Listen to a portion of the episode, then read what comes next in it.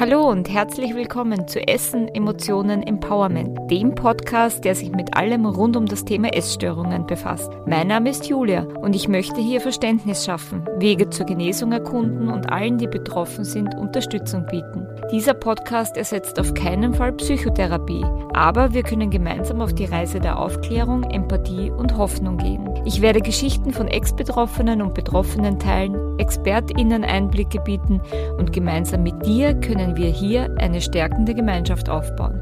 Ich freue mich, dass du da bist. Hallo und herzlich willkommen zurück zu Essen, Emotionen, Empowerment. Es ist wieder mal Sonntag und das bedeutet Zeit für eine neue Folge. Egal, ob du heute zum ersten Mal zuhörst oder ob du bereits schon einige Folgen dieses Podcasts gehört hast, ich freue mich riesig, dass du dabei bist. In Anlehnung an die letzte Folge möchte ich dir in dieser einen kleinen Einblick in das Thema Körperbildstörung und diesbezügliche Therapiemöglichkeiten geben. Solltest du die letzte Folge nicht gehört haben, in der habe ich ähm, darüber gesprochen, wie sich die Beziehung zu meinem Körper in den letzten 40 Jahren entwickelt bzw. verändert hat und auch in, in Bezug auf die Essstörung, die ich hatte. Und ich habe hoffentlich dir auf die Art und Weise etwas für deinen Weg mitgegeben, sei es, dass du dich verstanden fühlst und dass du erkennst, dass gewisse Entwicklungen normal sind und vielleicht habe ich dir auch oder hoffentlich habe ich dir auch ein bisschen Hoffnung mit auf den Weg gegeben, weil egal an welchem Punkt du gerade in deiner Entwicklung stehst, ähm, es kann auf jeden Fall besser werden. Das war mir eine ganz, ganz wichtige Botschaft. Und warum ich den Fokus auch in der Folge auf das Thema richten möchte, ist, weil ja alle Essstörungsformen mit einer gewissen Körperschemastörung einhergehen. Und von dem her ist dieser Aspekt wichtig in der Auseinandersetzung mit sich selbst und auch in der Psychotherapie. Und von dem her war es mir auch heute wichtig, auf das Thema nochmal näher einzugehen. Zu Beginn möchte ich dich aber noch bitten, solltest du dich gerade in einer Phase befinden, in der du dir mit deinem eigenen Körper sehr schwer tust oder wo du gerade sehr mit dir selbst zu kämpfen hast, schau bitte, während du die Folge hörst, ganz gut auf dich und äh, wenn dir irgendwelche Themen oder Aussagen zu schwer sind, bitte ich dich wirklich, die Folge zu stoppen. Du kannst hier eventuell zu einem späteren Zeitpunkt hören oder mit jemandem gemeinsam, aber achte bitte wie immer, wenn, wenn wir über das Thema Essstörungen reden, ganz gut auf dich und auch darauf, in welcher Lebensphase du dich gerade befindest und ja, pass da gut auf dich auf. Und wenn dir etwas zu viel ist, dann bitte ich dich wirklich, die Folge zu stoppen und ähm, eventuell auch in der Psychotherapie oder in der Beratung, in der du dich gerade befindest, ähm, über das Thema zu sprechen. Ich weiß nicht, wie es dir geht oder welche Erfahrungen du bereits im Hinblick auf das Thema Körperschemastörung bzw. Körperbildstörung ähm, schon gemacht hast. Meiner Erfahrung nach ist das Schwierige bzw. schwer zu verstehende oder nachvollziehbare an dem Thema.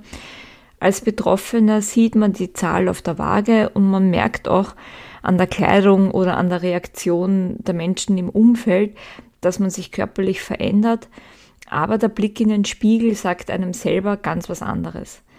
Dort erscheint der eigene Körper überdimensional oder extrem abstoßend und das ist dann wieder für das Umfeld, für nahestehende Personen total schwer nachvollziehbar, weil einfach die Personen dich anders sehen als du dich selbst.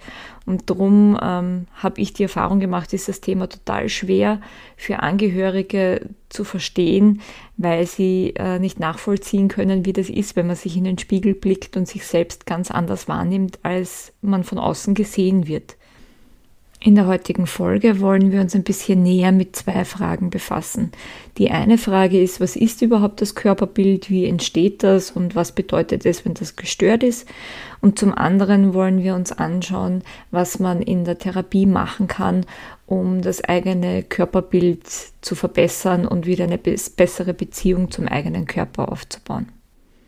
Also widmen wir uns zuerst mal der Frage, was ist das Körperbild überhaupt, wie entsteht es und was bedeutet es, wenn das eigene Körperbild gestört ist. Ich habe für mich überlegt, wie man Körperbild eventuell übersetzen könnte oder anders formulieren könnte. Und da ist bei mir Körperwahrnehmung und Körpererleben aufgetaucht. Also so würde ich das Körperbild, das ist ein, ein, ein Gesamteindruck, ähm, beschreiben. Dieses Körperbild setzt sich aus drei verschiedenen Ebenen zusammen. Das eine ist mal die mentale Ebene, die unbewusste Wahrnehmung des eigenen Körpers, also wie du dich in deiner Haut fühlst, dein, dein Körpergefühl, dein Wohlbefinden in deinem Körper. Und ein Beispiel dafür, wenn diese mentale Ebene, also die unbewusste Wahrnehmung gestört ist, ist ähm, die Überschätzung der eigenen Körpermaße. Also ich kenne das noch von mir früher, wie ich im starken Untergewicht war. Ich habe mich ja immer als, sage ich jetzt mal, übergewichtig empfunden oder auch im Spiegel gesehen. Und von dem her habe ich aber auch in meinem alltäglichen Leben so agiert, als wäre ich übergewichtig. Ähm, also wenn ich jetzt etwas oder jemandem ausgewichen bin, habe ich einen viel größeren Radius gemacht, als eigentlich notwendig gewesen wäre, weil ich kein wirkliches, ja, reales Empfinden für meinen Körper hatte. Das ist jetzt ein Beispiel dafür, wenn auf der mentalen Ebene das Körperbild gestört ist. Die zweite Ebene ist die Ebene des Verstandes und der Emotion. Also welche Gedanken und Gefühle hast du in Bezug auf deinen Körper, auf deine Figur? Und da ist ein Beispiel für eine Störung eine extreme Körperunzufriedenheit, die teilweise auch bis in, in absolute Ablehnung und Ekel gehen kann. Die dritte Ebene ist dann die Verhaltensebene, also jegliches Verhalten, das du in Bezug auf deinen Körper zeigst. In Hinblick jetzt auf eine Störung ist es starkes Kontrollverhalten oder Vermeidungsverhalten.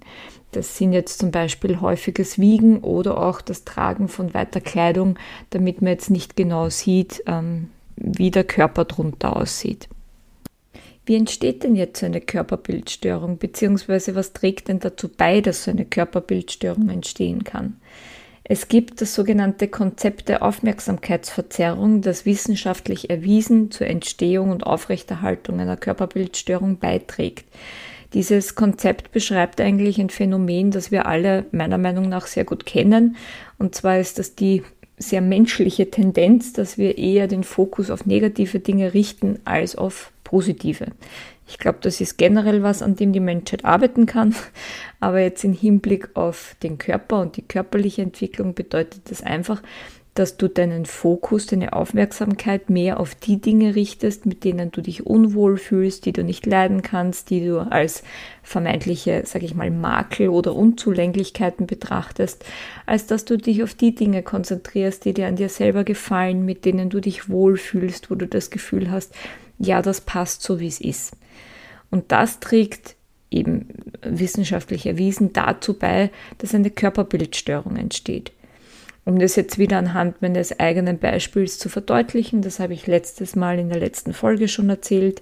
Bei mir hat ja die Essstörung in der Pubertät begonnen und da sind dann auf einmal gefühlt über Nacht immer mehr Dehnungsstreifen entstanden mit denen habe ich mich nicht wohlgefühlt. Da hatte ich das Gefühl, das ist etwas, wofür ich mich schämen muss. Ich habe mich mit anderen verglichen, habe festgestellt, uh, die haben das nicht, ich habe das aber schon. Also ganz was Schlechtes. Und das hat eben immer mehr dazu beigetragen, dass ich mich in meiner Haut unwohl gefühlt habe, weil ich mich halt nur mehr darauf konzentriert habe. Ich habe das Gefühl gehabt, ich bin ein wandelnder Dehnungsstreifen und von dem her gab es eigentlich nichts anderes mehr. Und dann kam noch Zellulite dazu und andere Dinge und auf einmal fand ich meinen Körper nur noch furchtbar und ich konnte überhaupt nicht mehr sehen, was eigentlich gut und schön an ihm ist. Und das beschreibt eben dieses Konzept der Aufmerksamkeitsverzerrung, dass du dich irgendwann nur noch auf die Dinge konzentrierst, die nicht okay sind für dich, die dir nicht so gefallen, mit denen du dich nicht wohlfühlst, anstatt die Dinge zu sehen, die super an dir sind. Wenn du dich jetzt in dem Gehörten wiedererkennst und feststellst, okay, ich habe jetzt auch nicht so die beste Beziehung zu meinem Körper, ich fühle mich auch nicht so toll in meiner Haut und ich bin nicht immer ganz so freundlich zu mir selbst, stellst du dir vielleicht auch die Frage, wie du aber jetzt zu einer Verbesserung beitragen kannst. Und ich kann es nicht oft genug erwähnen und darum wirst du es im Laufe dieses Podcasts noch tausende Male hören. Ganz, ganz wichtig ist auf jeden Fall Psychotherapie. Meiner Meinung nach ist es ganz wichtig und ein wesentlicher Beitrag zu einer Genesung, dass du dir Unterstützung suchst und dass du dir nicht nur deine Vergangenheit ansiehst und was auch immer zur Essstörung gefühl, geführt hat, sondern dass du eben auch konkret am Hier und Jetzt arbeitest und das bezieht eben auch das Körperbild mit ein. Ich möchte jetzt ganz kurz zwei Methoden aus der körperbezogenen Therapie vorstellen, um dir einen Einblick in die Richtung zu geben, wie mit dem Körperbild gearbeitet werden kann. Das soll dir jetzt nicht nur aufzeigen, was möglich ist und, und wie eben in die Richtung gearbeitet wird, sondern vielleicht kann das für dich auch ein kleiner Anstoß in die Richtung sein, was ist mir in meiner Therapie wichtig, interessiert mich das, ist das etwas, was mich reizt und vielleicht kannst du das bei der Auswahl deiner Therapie auch berücksichtigen, ob solche Arbeiten angeboten werden oder nicht weil eben Psychotherapie ganz, ganz wichtig ist. Und da sollte nicht nur beleuchtet werden, wie es zur Essstörung gekommen ist oder wie dein Weg bisher war, sondern es sollte auch am Hier und Jetzt gearbeitet werden. Und dabei sollte auf keinen Fall der Körper vergessen werden. An der Stelle ist mir aber auch noch wichtig zu sagen, dass du die vorgestellten Methoden jetzt nicht wirklich alleine machen solltest. Ähm, meiner Erfahrung nach ist es schon wichtig, dass da jemand dabei ist, der dich unterstützen und führen kann, damit du mit dir, deinen Gedanken, deinen Emotionen nicht alleine bist und dich da auch jetzt nicht überforderst oder womöglich noch etwas schlimmer machst, als es vorher schon war. Also die kurzen Einblicke sollen dir wirklich nur dabei helfen, für dich zu schauen, ist das etwas, was du dir vorstellen kannst. Das soll dir auch ein Stück weit die Angst davon nehmen, was da womöglich passiert, dass da jetzt nichts Schlimmes, nichts Tragisches dabei ist. Aber es ist schon wichtig, dass du dir da von außen Unterstützung holst, damit dich jemand eben auf deinem Weg begleitet. Wenn du aber jetzt schon voller Tatendrang bist und unbedingt schon selbstständig an deinem Körperbild arbeiten möchtest, kann ich dir an der Stelle schon verraten, dass es in der nächsten Folge wieder zwei Mindful Munch Übungen geben wird, mit denen du selbst gut an deinem Körperbild arbeiten kannst. Aber jetzt mal, wie versprochen, die beiden Methoden aus der körperbezogenen Therapie. Das eine ist die Körperkonfrontation durch Spiegel- oder Videoaufzeichnungen und das andere sind kognitive Techniken. Bei der Körperkonfrontation geht es darum, die verzerrte Körperwahrnehmung ein Stück weit zu korrigieren. Vom Setting her sieht es so aus, dass du mit deinem Therapeuten, deiner Therapeutin dich gemeinsam im Spiegel ansiehst oder das gemeinsam ein Video von deinem Körper aufgezeichnet wird. Und das wird aber therapeutisch begleitet. Es werden dir Fragen gestellt, es werden dir Anweisungen gegeben.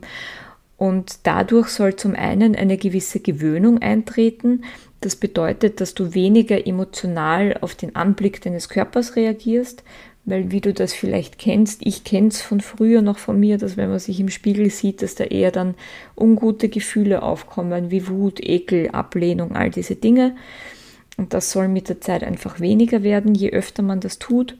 Und zum anderen dient diese Methode auch dazu, dass man die Aufmerksamkeit wieder weg von den negativen Aspekten hin zu den positiven Körperaspekten umlenkt. Also, dass du dich wieder mehr auf die Dinge konzentrierst, die gut an deinem Körper sind, mit denen du dich wohlfühlst, die dir an dir selber gefallen. Neben der Gewöhnung und der Umlenkung der Aufmerksamkeit geht es auch darum, dass du irgendwann dieses körperbezogene Vermeidungs- oder Kontrollverhalten nicht mehr notwendig hast.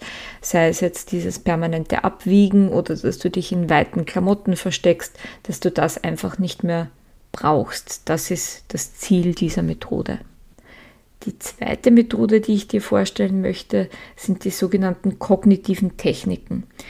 Bei denen geht es darum, negative Gedanken in Bezug auf deinen Körper zu hinterfragen und zu verändern. Das Hauptziel dieser Technik ist es, hilfreiche bzw. alternative Gedanken für dich selbst zu formulieren in Hinblick auf deinen Körper.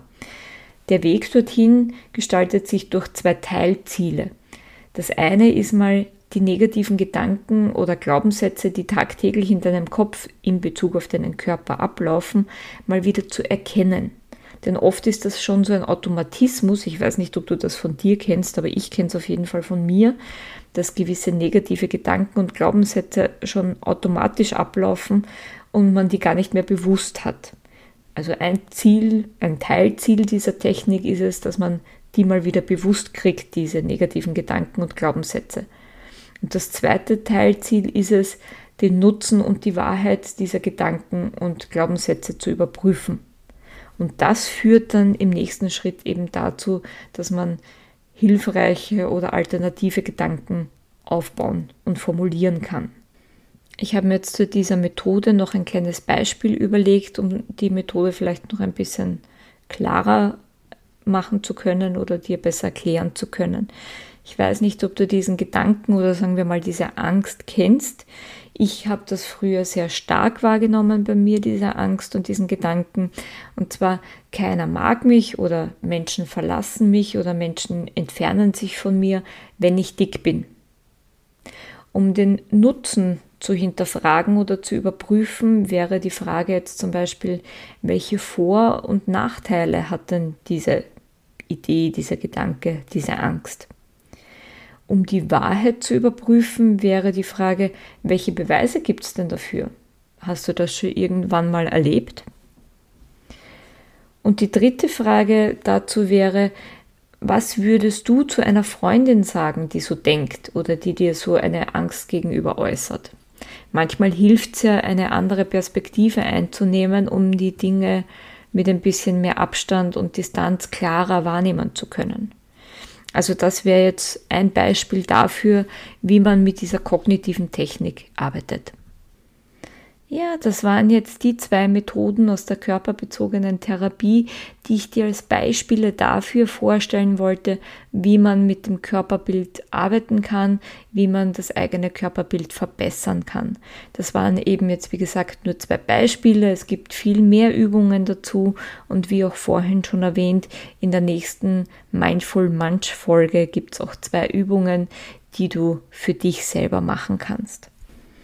Ich glaube zwar, dass es selbstverständlich ist, aber ich möchte es trotzdem dazu sagen, weil es mir wichtig ist. Wie jegliche Art der Psychotherapie ist natürlich auch die Arbeit mit dem Körperbild eine, die Zeit in Anspruch nimmt. Eine Essstörung entsteht ja auch nicht von heute auf morgen und genauso braucht eine Genesung ihre Zeit. Zu Beginn ist vielleicht nur unter Anführungszeichen eine Irritation des Bekannten durch diese Übungen möglich, also dass man aus diesen bekannten Verhaltensmustern ausbricht oder zumindest mal drüber nachdenkt. Aber in weiterer Folge kommt es dann auf jeden Fall zu einer Verbesserung. Man muss halt dranbleiben, geduldig sein. Manchmal gibt es auch kleine Rückschritte, aber du wirst sehen, es wird immer weiter nach vorne gehen, wenn du dranbleibst und weiter an dir arbeitest. Damit sind wir aber auch schon wieder am Ende der heutigen Folge. Ich muss ja sagen, ich bin immer wieder überrascht, wie schnell die Zeit vergeht, wenn ich hier für dich aufnehmen darf. Es würde mich auf jeden Fall sehr freuen, wenn du mir auf die eine oder andere Art dein Feedback zur heutigen Folge zukommen lassen würdest, weil ich natürlich interessiert bin. Ist das ein Thema, das dich interessiert? Beschäftigt dich da jetzt noch irgendwas besonders? Hast du noch Fragen oder Anliegen zu dem Thema? Hast du dich wiedererkannt in dem, was ich erzählt habe?